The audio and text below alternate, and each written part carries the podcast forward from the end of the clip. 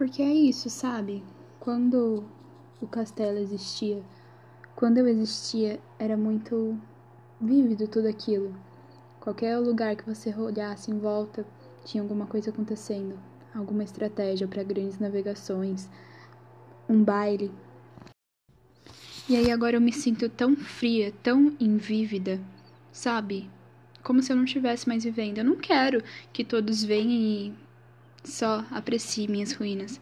Porque geralmente é isso, né? As pessoas vão até os lugares onde eram castelos e admiram toda aquela beleza, tudo aquilo que já aconteceu, mas na verdade elas estão admirando ruínas. Elas só, com, só enxergam aquilo que está ali. Mas pro castelo em si, pro lugar, é tão ruim que não dá. É incompreensível que todos aqueles visitantes e turistas vêm e admiram somente aquilo, sabe? Só as ruínas, só a beleza daquilo que tá lá, porque sobreviveu aos séculos, sobreviveu à guerra.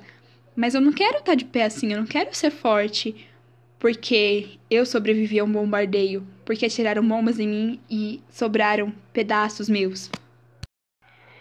Eu posso falar isso porque hoje só em ruínas eu lembro de todas as histórias que aconteceram, sabe?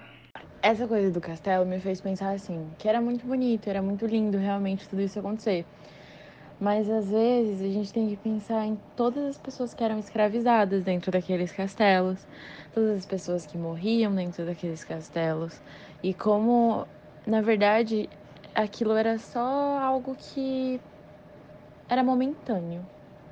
Era uma felicidade que acabava e como todas as outras, mas na verdade eu penso numa coisa meio artificial, sabe?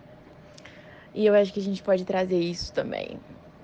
Que eu penso assim, é, o castelo hoje em dia ele é admirado pelo que ele é, pelo que ele é de verdade. E mesmo sendo só a ruína ou sendo só aquela estrutura, ele ainda assim é admirado, sabe? Que coisa mágica, ainda assim é algo que as pessoas querem ir visitar. Mesmo não tendo importância, entre aspas, nenhuma.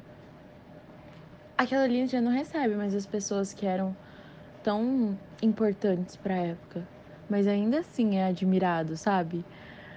E é aquela coisa da gente olhar para trás e pensar, caralho, isso foi muito importante para mim.